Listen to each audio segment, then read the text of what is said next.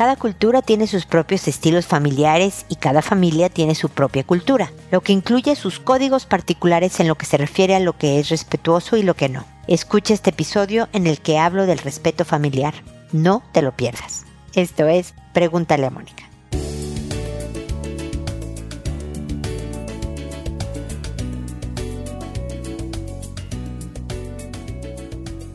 Bienvenidos amigos una vez más a Pregúntale a Mónica. Soy Mónica Bulnes de Lara, como siempre, feliz de encontrarme con ustedes en este espacio donde hablamos del respeto. Ustedes saben que es el ingrediente principal para una buena relación, la que sea. En la pareja, padres con hijos, en el negocio, con los amigos. Si no hay respeto en las diferentes formas de pensar, en el trato, no hay relación. Eventualmente se termina. No importa que haya un lazo de sangre, como es el caso de padres con hijos, esa relación se puede deteriorar hasta una máxima distancia porque no se siente una de las personas o ambas personas respetadas. Así que qué importante es definir lo que es respeto para cada familia. Porque, por ejemplo, las groserías, ¿no? El decir groserías en casa.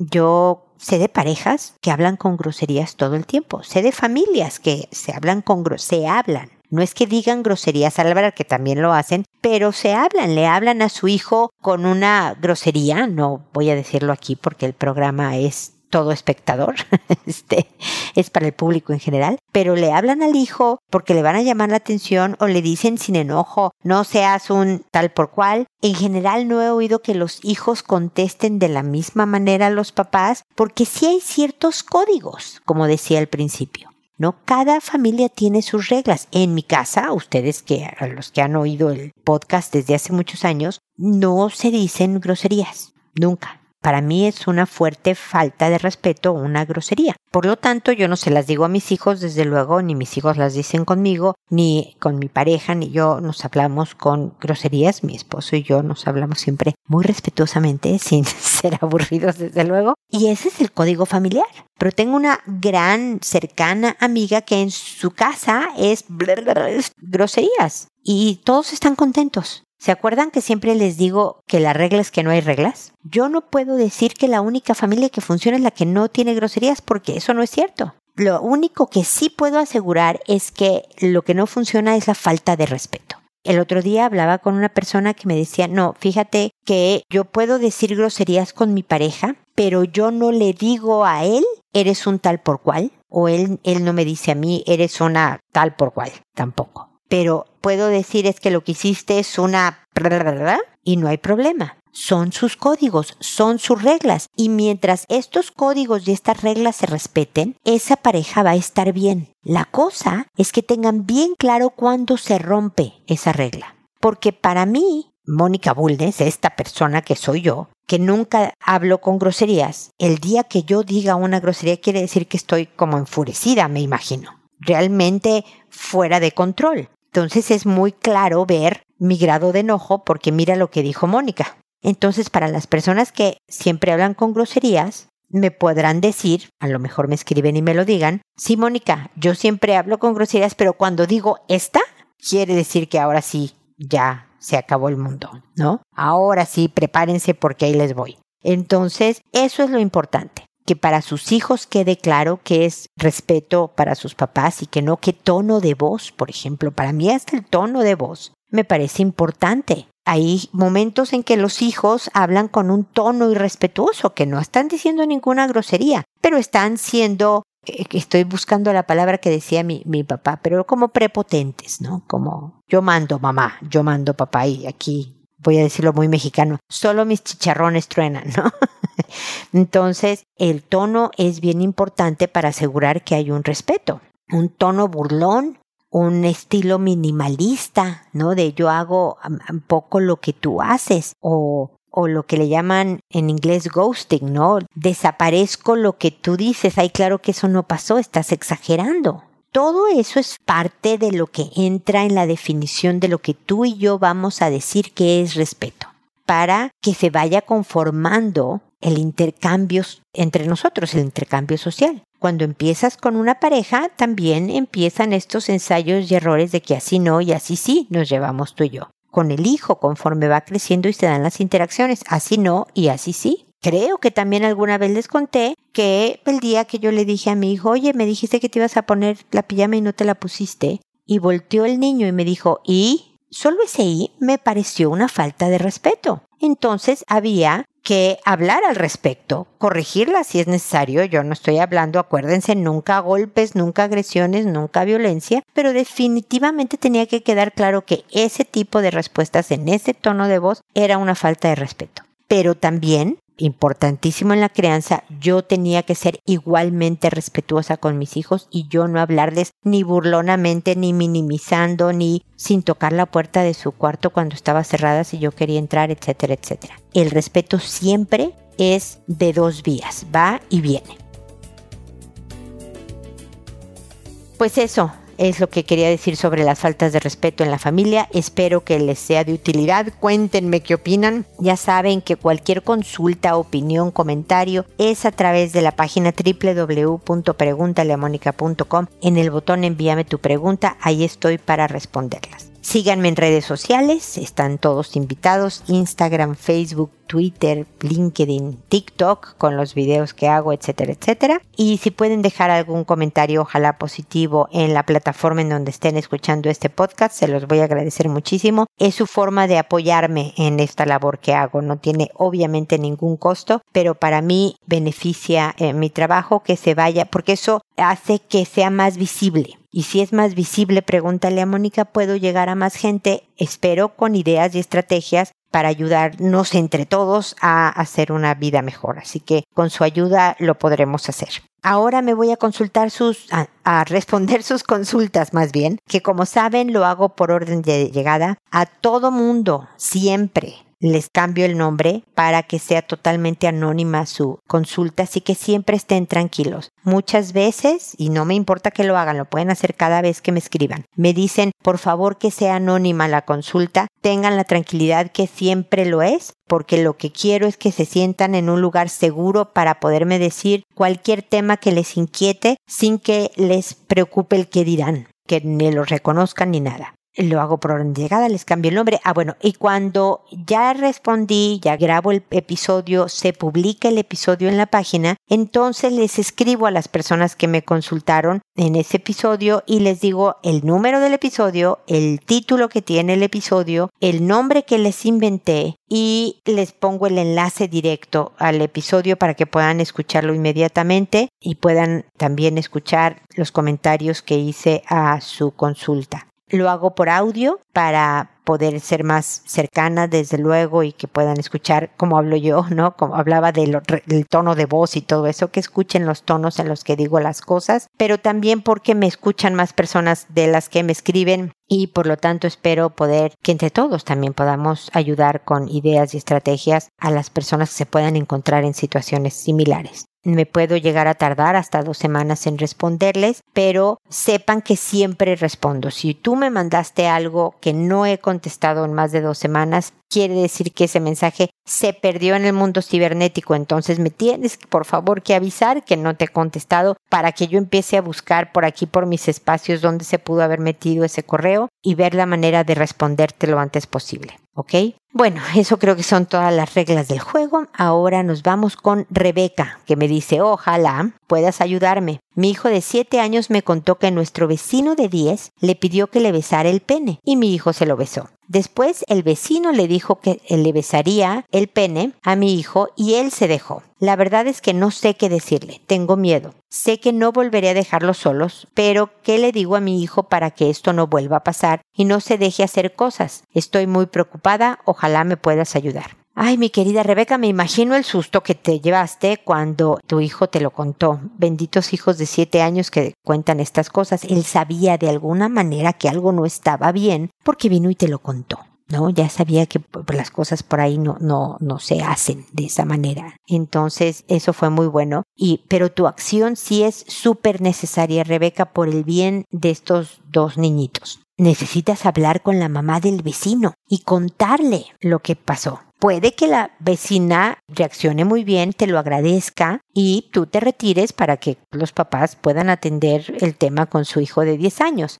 Pero puede que no reaccione favorablemente y diga tu hijo está mintiendo o tu hijo fue el que empezó y él fue el de la idea, qué horror y demás, ni hablar. Tú lo intentaste, Rebeca, tú nada más le querías contar, lamento que lo tomes de esa manera, le puedes decir a la vecina y te retiras y se acabó. Pero el problema con el abuso sexual, Rebeca, es que se oculta, es que da vergüenza, es que da miedo, como dices tú. Y entonces el abuso toma poder. Es decir, este niñito de 10 años, cuando vea que pues no pasó nada, nada más ya no viene este vecinito de 7 años, pues bueno, me voy a conseguir a otro de 5, de 7, de 4, que se deje. ¿Me explico? Entonces es bien importante tratar por lo menos de detener esta cadenita. Entonces, parte de tu responsabilidad ahora que sabes qué pasó es pues hablar con la vecina. Con miedo, con susto, con nerviosismo, con vas temblorosa y sudando. Yo sé, Rebeca. Pero, ¿qué te puedo decir más que te aguantas? Toma un trago de agua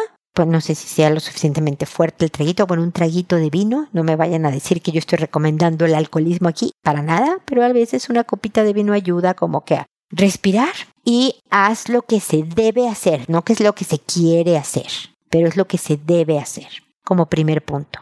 Segundo punto, le cuentas a tu hijo de 7 años que vas a hablar con la vecina, porque estás cuidando al niño de 10 también porque no es bueno que él siga haciendo estas cosas con otros niños si pudiera hacerlo. Entonces, por el bien del niñito de 10, aunque a veces hijito mío de 7 años no lo van a entender así, pero le tienes que contar a la vecina. Felicita muchísimo a tu hijo por habértelo contado, porque lo mismo le puedes decir, este tipo de cosas no se deben de callar, eso es una enseñanza fundamental para tu hijo de 7 años. Nunca te calles cuando alguien te pida hacer cosas que no son correctas, hijo. Aunque no hagas las cosas, aunque no te dejaras besar, aunque no te dejaras hacer lo que te digan que hagas, cuéntalas para detener las cosas malas, ¿ok?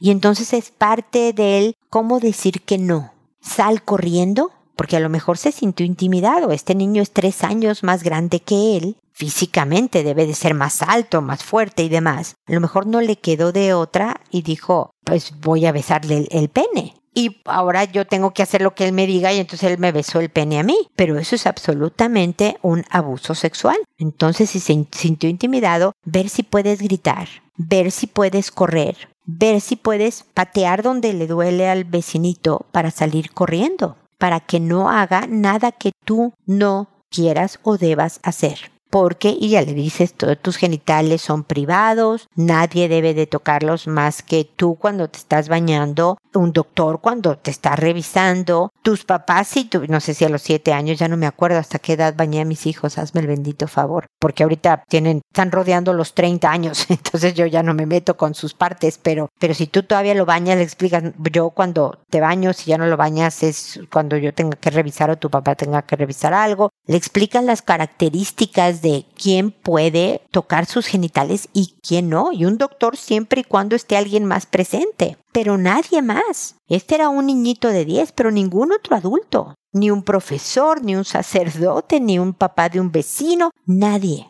Entonces, toda esta conversación te va a dar miedo, Rebeca, pero no podemos educar con miedo. Nuestros hijos necesitan esta información con valor actúas como si no te, como si fuera una conversación bien normal y tú la tuvieras todos los días y luego ya te vas al baño y lloras, te mojas la cara, lo que sea para desahogar la ansiedad que da, porque da mucha ansiedad hablar de estos temas. Pero en ese momento, mi querida Rebeca, ayudas a tu hijo a salir adelante. Lo felicitas mucho porque lo dijo, le enseñas cómo evitar que vuelva a pasar y siguen adelante con su vida a ver cómo va la cosa. Yo creo que tu hijo al ver que puede hablar de estas cosas con su mamá tranquila, lo más tranquila posible, que no le asusta hablar de genitales, de abuso sexual, de así, a poder tenerte la confianza para decirte cualquier tema que pudiera ser motivo de ayuda de los papás, de orientación, de todo. Vas a empezar a abrir excelentes puentes de comunicación, Rebeca, así que todo está bien, ¿ok?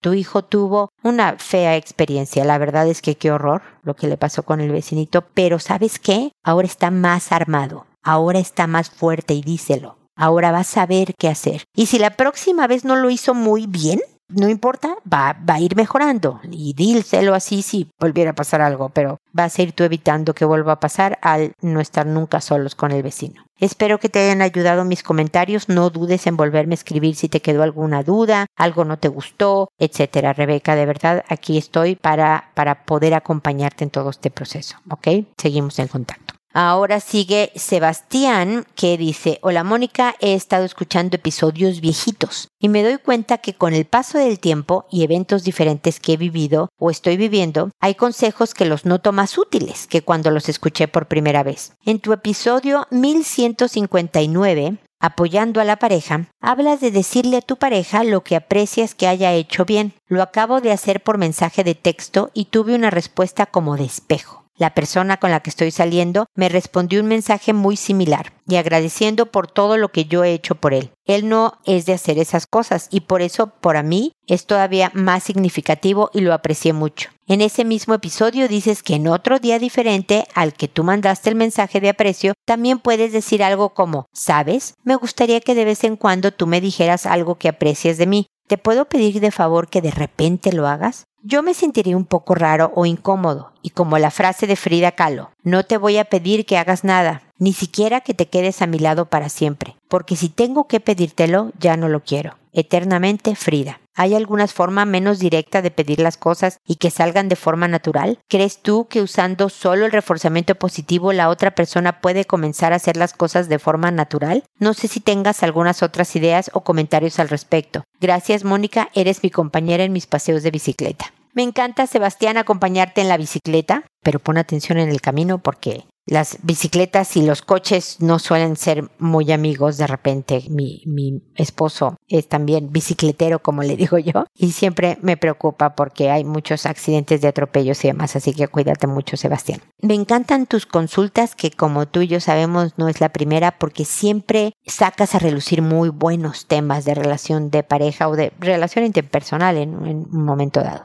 El primer punto que me gusta es lo que dices de que al escuchar episodios viejos, tú ya estás en otra etapa de vida. Entonces, lo que dije hace años, imagínate, tú lo sabes, pregúntale a Mónica, tiene 17 años ya. Entonces, hay personas que me oyeron cuando estaban solteras, ¿no? Que me empezaron a oír cuando estaban solteras y ahora ya tienen pareja e hijos o cosas así. Entonces, pues ya lo que yo dije cuando eres soltero suena muy diferente ahora que lo digo cuando eres casado. Lo mismo te pasa a ti ahorita estás en una relación de pareja y entonces a lo mejor cuando oíste aquel episodio 1159, pues no había pareja y dijiste, ah, sí, ajá, no, pero ahora ya te está resonando y eso me da mucho gusto. Así que invitemos a todos a escuchar todos los episodios de Pregúntale a Mónica poco a poco, porque ahí hay muchísima información que puede serles útil para su vida en particular. Así que gracias por ese primer comentario. El segundo es que todo depende, Sebastián.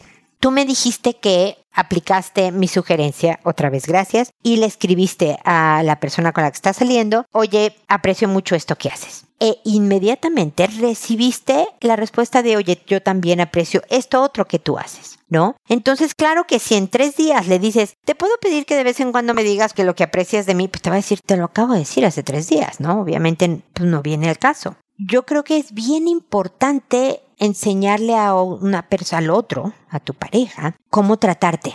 No son adivinos los otros, no son telépatas. Yo tengo 40 años de relación con mi marido, si cuento el noviazgo también. Tenemos 32 de casados. Tenemos tres hijos, hemos vivido buenas, malas, pésimas épocas, excelentes. Te imaginarás, ya lo, lo sabes por las canas y ves mis videos en redes sociales. Pero todavía, todavía, Sebastián, de repente hay cosas que, oye, ¿sabes qué? Esto no me gusta. O porque a través del tiempo también vamos cambiando nuestra forma de ser.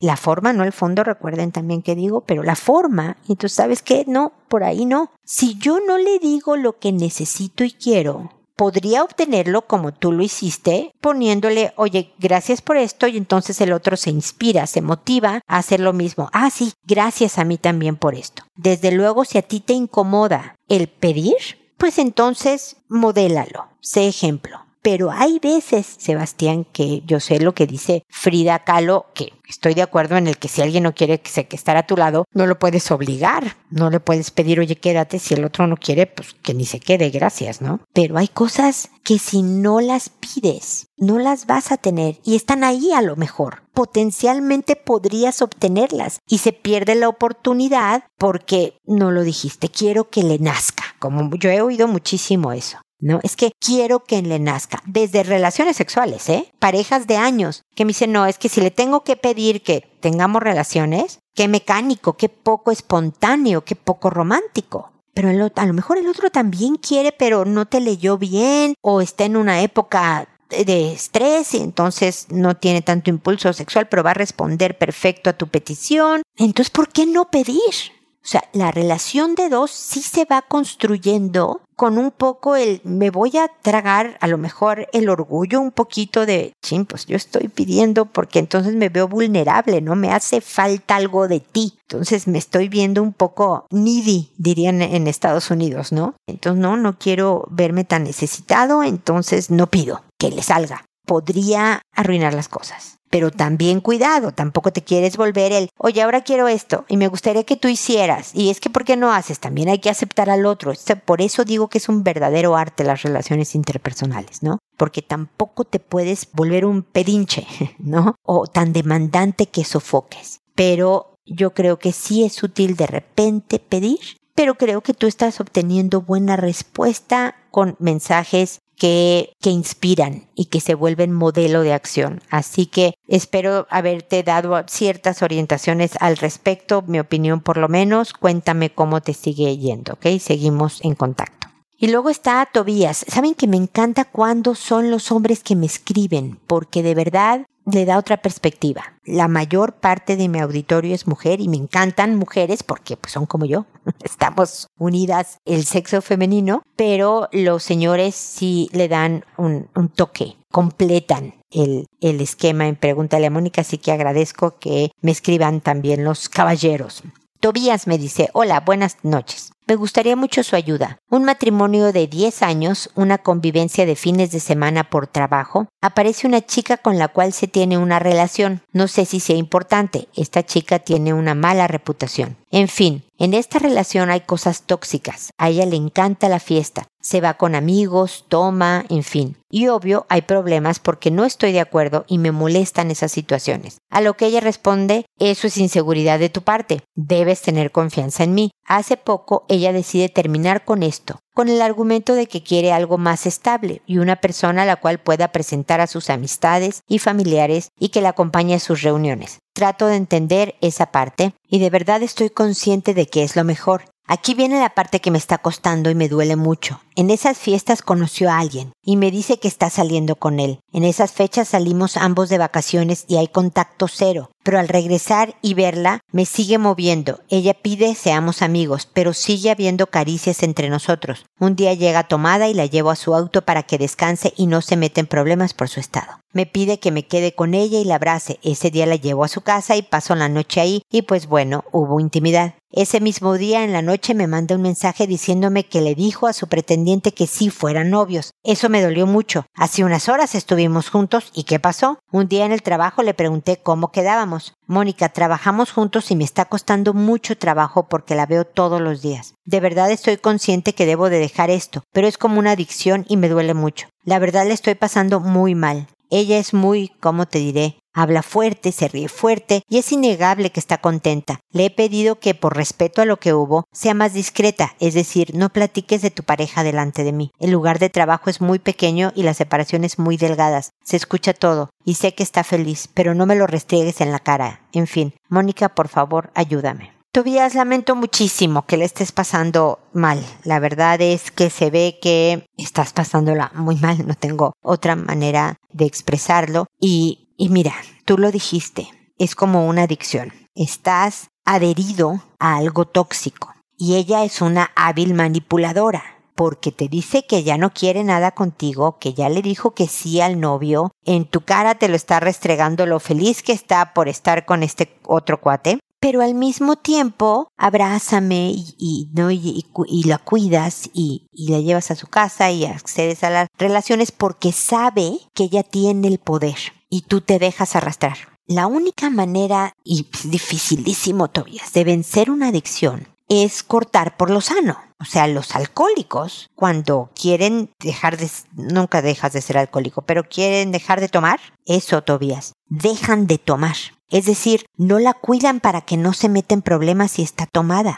No hablan con ella y le piden que no le restriegue en la cara su otra relación. No tienen ningún contacto. No sé qué posibilidades haya de que busques otro trabajo, Tobías, de que te vayas físicamente de ahí. Es terrible que esta relación te cueste la chamba, ¿no? Que tengas que cambiar de trabajo por una relación que tuviste fuera del matrimonio, que ese es otro tema muy serio del que luego hablaremos. Pero creo que esto te está haciendo mucho daño. Te debes de preguntar cómo es que logró ella tener tanto poder sobre ti, por qué te manipula y te dejas manipular. Tú sabiendo con todo tu cerebro me estás diciendo, ella es de mala reputación, está mal, tiene muchos problemas, juega conmigo porque me dice que no quiere nada conmigo, pero luego se acuesta conmigo y demás. O sea, tu cabeza te está diciendo todo lo correcto, pero ahí vas. Eso habla mucho de ti y en qué estado estás, Tobías. Es importante que cortes por lo sano y revises en qué andas, Tobías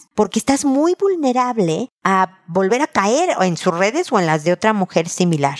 Entonces, cero contacto. Yo sé que me dices que es una oficina chiquita y que a lo mejor tiene que ver algo de trabajo con ella. Mantente en lo del trabajo, aunque te veas ridículo de toma este papel. Oye, pero no me vas a contar cómo fue tu día. No, no, gracias. Esto necesito tres copias y que firmes aquí para hoy en la tarde. Gracias y te vas, ¿no? Estoy inventando el trabajo porque no tengo idea de qué haces, ¿no? Pero limítate a lo más mínimo de contacto. Bloquea su celular, no chateen, no la cuides, no nada, Tobias. Estás quitando el alcohol de tu vida y ella es el alcohol y tú eres un alcohólico, ¿me explico? Vas a tener el síndrome de abstinencia. O sea, te vas a poner mal por esta falta de tu adicción, de la sustancia, que es ella, en la que estás enganchado. Pero con el tiempo vas a sentirte mejor y más fortalecido. Es bien importante. Vuelve a tu casa Vuelve al lugar que te da paz. Estás en medio de un remolido, de un huracán. Vete a un lugar más tranquilo. Y luego hablamos de lo demás, Tobias. Por favor, vuélveme a escribir para que podamos juntos analizar por qué caíste en estas redes tan nefastas. Ok, Tobias, espero que sigamos en contacto. Vuélveme a escribir. Acuérdate www.preguntaleamónica.com con el botón envíame tu pregunta y para seguir trabajando en este tema tan importante para ti, Tobias. Mucha fortaleza, mucho ánimo. Sí se puede, Tobias, ¿ok? Sé fuerte, lo necesitas urgentemente. Aquí estoy para sigamos escribiéndonos, ¿ok? Espero que me vuelvas a escribir, espero que sigamos en contacto y espero amigos que nos volvamos a encontrar en un episodio más de Pregúntale a Mónica. Y recuerda, siempre decide ser amable. Hasta pronto.